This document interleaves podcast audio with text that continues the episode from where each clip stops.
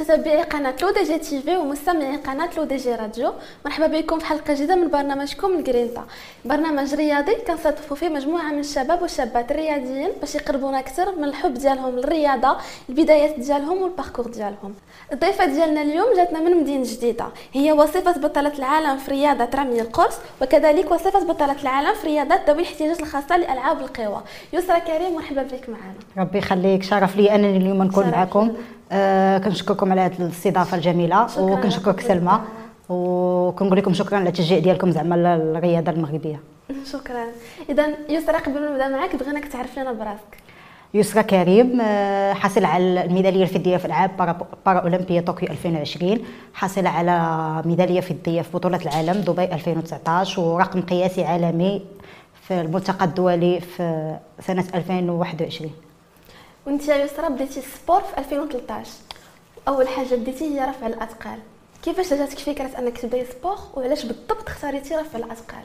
أه، normalement أه، بديت رفع أثقال صراحة ما كانش في الأول ما كانتش كتجيني زعما ك sport أنني نديرها كانت كتجيني sport رجاليه من بعد ما كنت كندخل نتفرج في les vidéos في اليوتيوب وداك الشيء كان كتجيني بلي sport زعما ماشي رياضية 100% كان كان اقترح لي المدرب والمدير التقني ديال الجامعة ديال رياضة رفع أثقال محمد نحاسي. كان قال لي أجي زعما تجربي دير معنا sport. بابا في الأول قال لي لا فهمتي؟ وداك الشيء كيقصر انت قصيرة وهذا قال لي ما ديريش داك الشيء. المهم من بعد قلت علاش لا نجرب؟ وقال لي غتقدري تمشي فيها بعيد. وجربت والحمد لله ربي وفقني وكنت ضمن في المنتخب وحصلت على بطولات عدة بطولات وبطولة إفريقيا بطولة العرب شاركت في الألعاب الأولمبية ديال les jeunes في la Chine شاركت في الألعاب الإفريقية في 2014 في في ما عقلتش على المدينة فين.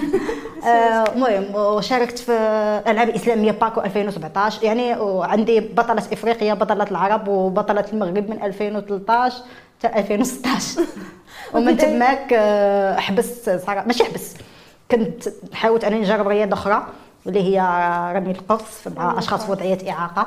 قالوا لي بلي بصح نقدر نمشي فيها مزيان ودخلت معاهم جربت والحمد لله ربي وفقني. مشيت الالعاب البارا أولمبيا ريو 2016 واحرزت على المرتبه الرابعه كانت هذيك الساعة بداية صراحة ديال المشوار الرياضي ديالي في زعما ال domaine الجديد. أه صافي وبقيت في هذاك ال domaine. الحمد لله ربي يسهل عليا. أنا دابا وفي بداية. المشوار الرياضي ديالك شكون هما الناس اللي ساندوك واللي اللي اللي خلاوك أنك تبدأي تلعبي sport كانش صراحة. عندك مشكل مع العائلة على حساب القراية sport وصراحة بابا الله يرحمه كان ديما كيشجعني أنني ندير sport. كان كان الحلم ديالو أنني يشوفني نولي بطلة الحمد لله. آه، والولادين ديالي واخا كانوا كيقول لي لا زعما كملي في ال domaine ديال القراية وهذا. ولكن من بعد آه، صراحة ملي بداو كي- كي- كيشوفوني بلي زعما وليت بطلة زعما ومفخرة زعما. الحمد لله زعما قدرت ندير شي حاجة للمغرب زعما كيفتخروا بيا هذا هذا بالنسبة لي هو أكبر شرف ليا هو أنه كنشوف العائلة ديالي. بابا الله يرحمه أنه زعما كانت الأمنية ديالو أنه يشوفني شي نهار بطله الحمد لله تحقق لي داك الشيء الحمد لله. الحمد لله. في 2013 بديتي كتلعبي سبور وفي 2014 بديتي كتلعبي مع الجامعة الملكية لرفع الأثقال. وحققتي عدة ألقاب منها بطله العرب بطله إفريقيا وبطله المغرب. ولعبتي حتى في الألعاب الأولمبية للشباب في الصين. عاودي لنا على هاد التجربة ديالك في الصين. آه، صراحة كانت أول آه، زعما بطولة كبيرة أنني غادي نلعب فيها. آه، جاتني في الأول القضية شوية صعيبة. بقيت كنمكتي هكا كنقول كيفاش غادي يكون الأجواء؟ مني مشيت تما جاني الجو غريب حتى باش تشاركي في واحد قوى المنافسات العالمية هي الألعاب الأولمبية كان ماشي ساهل. الشاهد دربت مزيان صراحة. أنا كنت أنا والمدرب ديالي سي نحاسي درنا les concentrations في la Chine صراحة اللجنة الأولمبية عاونتني بزاف. آه، والحمد لله آه، تمكنت أنا نشارك ودرت نتيجة اللي هي مشرفة وكانت أول مشاركة لي صراحة ومن تما هذيك صراحة عطاتني واحد القوة أنني نقدر نبقى نلعب les compétitions الكبار بلا خوف بلا بلا ارتباك فلا عطاتني واحد ال- الشجاعه الشجاعه وعطاتني تا تما بحال في ال palmarès ديالي بقات لي متوخة يعني باش تشاركي في الألعاب الأولمبية ماشي سهلة. بصح. وفي 2016 بديتي كتلعبي مع الجامعة الملكيه للاشخاص في وضعية اعاقه الالعاب القوى. كيفاش كنتي كتقدري توازني ما بين جوج رياضات هو في الأول صراحة جاتني صعيبة. ما قدرتش آه، حيت كنت ديك الساعة كنت باقا كندير رفع أثقال آه، واحد الوقيتة حبست رفع أثقال حيت بصح آه، ما قدرتش باش نقدر نوازن بيناتهم حيت صعيب آه، زعما ما نكذبش عليك زعما كانت عزيزة عليا رفع أثقال وباقا لحد الآن الحب الأولي ديالي الرياضة الأولى. آه. ولكن سبحان الله حسيت براسي بغيت العاب القهوه حسيت براسي لقيت راسي فيها المتعة لقيتي فيها راحتي آه لقيت فيها راحتي قلت وقلت غادي نولي شي نهار بطله أولمبية فيها والحمد لله ربي وفقني. وصلتي فهمتي؟ وقلت آه، غادي نغامر زعما بكل ما ليا. وتوكلت على الله والحمد لله ربي ما خيبنيش. الحمد لله. في 2016 كنت شاركتي في الألعاب الأولمبية إل ريو. 2017 شاركتي بطولة العالم في لندن. و2019 شاركتي بطولة العالم في دبي. وفي هذه البطولة حصلتي على الميدالية الفضية. قربينا أكثر من الاستعدادات ديالك لدبي وكيفاش كانت الأجواء؟ أه صراحة دبي كانت أول ميدالية ديالي زعما في التظاهرات الكبيرة. أه ما نكذبش عليك كانت كنت ما درتش médaille في في ريو. كنت درت quatrième place ودرت quatrième place في بطولة العالم ديال لندن. وما نكذبش ملي جيت بحال جاني واحد شوية dépression وداك الشيء. قلت صافي يعني غادي كانت واحد الوقيتة بغيت نحبس. نكون واقعية كنتي معاك. غن abandonner آه صافي. قلت صافي يعني ولكن واحد الوقت قلت لا ما غاديش نستسلم. غادي نعطي كل ما في جهدي وغنحاول ندير أكثر من داكشي اللي كنت كندير. بديت خاصني نكمل آه وبديت صراحة واحد ال préparation اللي هي كثيفه عطيت ما في كل ما في جهدي زعما ترينيت وتمارين زعما اللي هي نيت. حارة نيت. والحمد لله زعما قلت غادي ندير ما في جهدي ونشوف شنو. والحمد لله ربي ما خيبنيش هذه كانت أول بداية ليا في في ال médaille ومن تما صافي. بقيت كنتشجع كنتشجع. وشنو هما الصعوبات اللي كتواجهها الرياضة البارالمبية في المغرب؟ يعني انت كتسكني في مدينة جديدة. كيفاش كديري التمارين؟ les salles de sport صراحة كاين آه، عندنا نقص في في الملاعب الرياضية نقص في ال les salles وش غنقول لك؟ آه، أنا بالنسبة لي أنا بعدا كنسكن في المدينة الجديده كنعاني شي شوية صراحة نقص في المدربين نقص في آه، زعما ال- كاين شوية ال- les stades ما ils ne sont pas accessibles. voilà الناس اللي بحال دابا عندهم les chaises roulantes هذاك الشيء راه صعيب الحال. آه، قلت لك كاين نقص في ال- في زعما في الولوجيات في الاماكن الرياضيه ما عندناش واحد ال centre خاص بينا. زعما فين اننا نتريني ولا نديروا les concentrations ديالنا. كنضطروا أننا بعض المرات نمشيو نديروا des concentrations بلايص أخرى وكنبقاو نديبلاسيو فهمتي؟ آه، يعني صراحة القضية صعيبة. آه، ولكن الحمد لله زعما كنحاولوا اننا نتاقلموا مع الجو ونواكبوا داك الشيء اعانات من طرف الجامعة الملكية ال- أه، صراحة الجامعة الملكية المغربية لرياضة بشر سيود إعاقة كتعاوننا صراحة بالإمكانيات ديالها كاملة. كتحاول توفر لنا زعما ظروف اللي هي ملائمة رغم أن ضعف قلة الظروف والضعف ديالها صراحة لهذه ال- الفئة. ولكن أه، صراحة كتحاول أن دير ما بجهدها. وحنا كنتعاونوا. هما كيعاونونا وحنا كنحاولوا حتى حنا نديروا لي بجهد نديروا لي في جهدنا والكمال. على الله وكنتي تاهلتي للألعاب الأولمبية لطوكيو. عاودي لي على الاستعدادات كيفاش كانوا خصوصا أنه الاستعدادات كانت في واحد المرحلة ديال الحجر الصحي. يعني les salles de sport سادين ما يمكنش كيفاش ديري باش تريني. صراحة الاستعدادات ديال طوكيو بالخصوص جات شوية صعيبة. فاش كانت تأجلت الألعاب الأولمبية حيت normalement كانت في 2020 تأجلت 2021 صراحة دوزنا ظروف اللي هي صعيبة فهمتي؟ مع كنا في كامل الاستعدادات ديالنا من بعد جات جائحة كورونا اضطرينا أننا نجلسوا ما نترينيوش فهمتي؟ آه، دوزنا الصراحة مرحلة اللي هي صعيبة حاولنا نترينيو غير في الدار زعما كل واحد آه، كنصوبوا دبرنا الديبار دي هذا هكا هكا كتحاول أنك. واخا داكشي زعما. و وبقينا شي شوية شوية بما بدات طلقت شوية الأمور دخلنا des concentrations صراحة اللي هي مغلقة. ومن تما صافي توكلنا على الله. والجامعة في الدور ديالها في آه، الجامعة هي اللي دخلتنا les concentrations زعما. هي من بعد دوك ال prépa في الوقيتة الأولى كان الحجر على. كل شيء. كانت القضية صعيبة. كل شيء كنا في الدار عندنا كنا كنبريبارو في ديورنا. كل واحد كيحاول أنه يدير شي حاجة في دارهم المهم يبقى actif يبقى شاد شوية.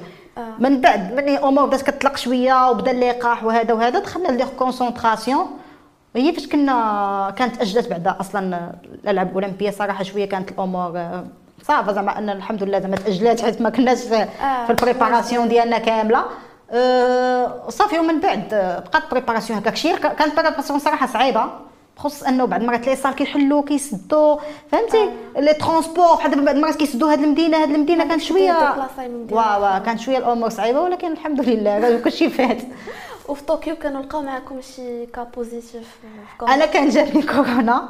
قبل ما نمشي طوكيو. الالعاب الأولمبية ب 15 يوم كانت محنتني. صراحة أنا هذا المنبر كنقول لها كي محنتيني آه كان جاتني كورونا قبل ما نمشي صراحة. محناتني نيت. آه كانت جاتني واحد الشهيه وكانت ديك الساعة ما بقاتش بزاف في les Jeux ما صافي ما. عنديش كندير نمشي.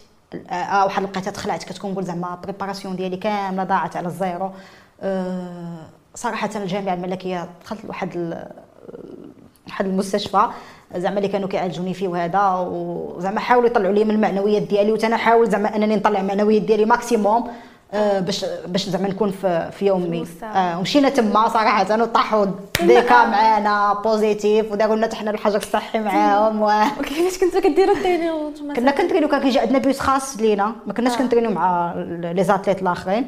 آه. الماكلة كنا كنا كناكلوا عازليننا. بزاف الحوايج كنا معزولين فيهم فهمتي؟ يعني دوزنا مرحلة صعيبة ما نكذبوش. يعني الالعاب الاولمبيه كيما دازت كنحمد ربي ونشكروا اننا جبنا الميدال الحمد لله. بصح دازت ظروف شوية صعيبة ولكن الحمد لله أنا إذا يسرا أنت مثلتي المغرب قدام العالم هزيتي بالراية المغربية في مجموعة من البطولات ومجموعة من الدول. آخرها هي الألعاب الأولمبية لطوكيو بحيث أنك حصلتي على الميدالية الفضية لمسابقة رمي القرص لفئات قصار القامة اف 41 وجيتي في المركز الثاني. عاودي لنا على الشعور ديالك ملي حققتي هذا اللقب هذا بالضبط. هو صراحة هو في الأول دازت لك منافسة صعيبة على الجهد كنت أنا واحد ال concurrente ديالي تونسيه آه، كانت المنافسة ديالنا. أنا في الأول حطمت رقم قياسي عالمي. لا هي في الأول هي اللي حطمته وليت حطمته أنا. كانت واحد المنافسة اللي هي قوية وال médaille d'or مشات ب dix centimes زعما بيناتكم dix centimes ماشي زعما حتى un mètre بيان. dix centimes قليلة. يعني داكشي فاش مشات ال médaille. آه. تحطموا ثلاثة les records في هذيك la même compétition ثلاثة les records mondiaux. هي حطمت واحد أنا وليت حطمت واحد هي حطمت واحد. الحظ ما حالفنيش في الرمية الآخر خرجت لي hors secteur درت ما في جهدي. آه، صراحة كنت كنتمنى أنني ندير ميدالية ذهبية ونحقق أنا رقم قياسي العالمي حيت كان رقم قياسي العالمي ديك الوقيتة ديالي أنا. أه صراحة المكتب مكتب شو ميدالية الحمد لله. صراحة شرف ليا وبالخصوص صراحة آه، أحسن حاجة زعما أنني حسيت باللذة ديال هذا ال médaille هو التفاؤل ديال الشعب المغربي معنا وصلتك برقية وبرقية التهنئة ديال صاحب جلاله الملك محمد السادس صراحة اللي عطاتني واحد القوة واحد الفرحة. لا توصف. أه غير باش تشوفي زعما أنا توصلك باقي من عند سيدنا و... والشعب المغربي زعما التفاعل ديالو معانا كيفاش كان كلشي فخور بينا. كلشي فخور بينا صراحة. كنحمد ربي ونشكرو هذه كانت أحسن حاجة. هذه هي اللذة ديال ال médaille. كتلاقيه مع شي حد في الزنقة وبين شي حد كيبقى يقول لك زعما أنت راكي شرف ليا. كنتلاقى نخرج غير في الدرب بحال في الحومة. عندنا كتلاقي مع شي حد كيبقى يقول لي واش هذاك بحد ذاته هذاك هو شرف ليا. كتفرحي بزاف. أكيد. آه، الشعور لا يوصف أكيد أكيد. إذا أنت آه، ملي كنتي جيتي من طوكيو المغرب وصفي لنا الأجواء ديال الاستقبال. كيفاش استقبلك الشعب المغربي العائلة؟ ملي قلتي لهم راني جبت ميدالية فضية من طوكيو.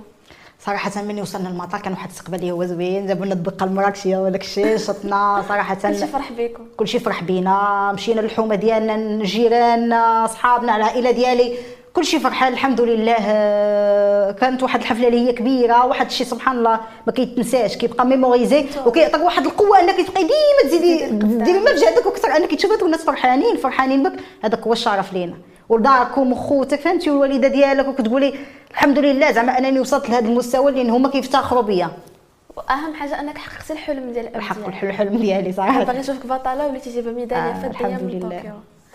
بديتي الاستعدادات ديال باغي 2024 بديت الاستعدادات ديالي صراحة كنت دايره واحد روبو شوية. أه درتو شي شهرين. الهضرة بيني وبينكم شهرين شي شوية. المهم ولكن الحمد لله دابا بديت. إن شاء الله غادي يكون غير الخير وكنوعدكم باللي إن شاء الله غادي يكون غير الخير منا لقدام. إن شاء الله. إذا قبل ما نساليو الحلقة يسرى بغيناك تقدمي لنا واحد ال message les jeunes اللي كيديروا ال sport باش أنهم يابوندونيوش أه كنبغي نقول لكم باللي ديروا حلم في دماغكم غادي توصلوا ليه غادي توصلوا ليه إن شاء الله. تقاتلوا. أه زعما حاولوا أنكم تصنعوا الضعف من القوة. حيت إلا ما حاولتيش أنت تكون زعما دير واحد l'effort ديالك أنت بوحدك à part زعما يديروا لك عاونك شي حد ولا ما غاديش توصل. نحاول أنني زعما نخرج الضعف ديالي من القوة وإن شاء الله أي واحد تمنى شي حاجة غادي يوصل لها. إن شاء الله. اذا يسرا كنشكرك بزاف على قبول الدعوه وتلبيه الدعوة ديالك. مشاهدينا الكرام كانت معنا اليوم البطلة يسرا كريم في الحلقة الثانية من برنامجكم الجرينتا. تسناونا في حلقة جديدة مع بطل جديد إن شاء الله. شكرا.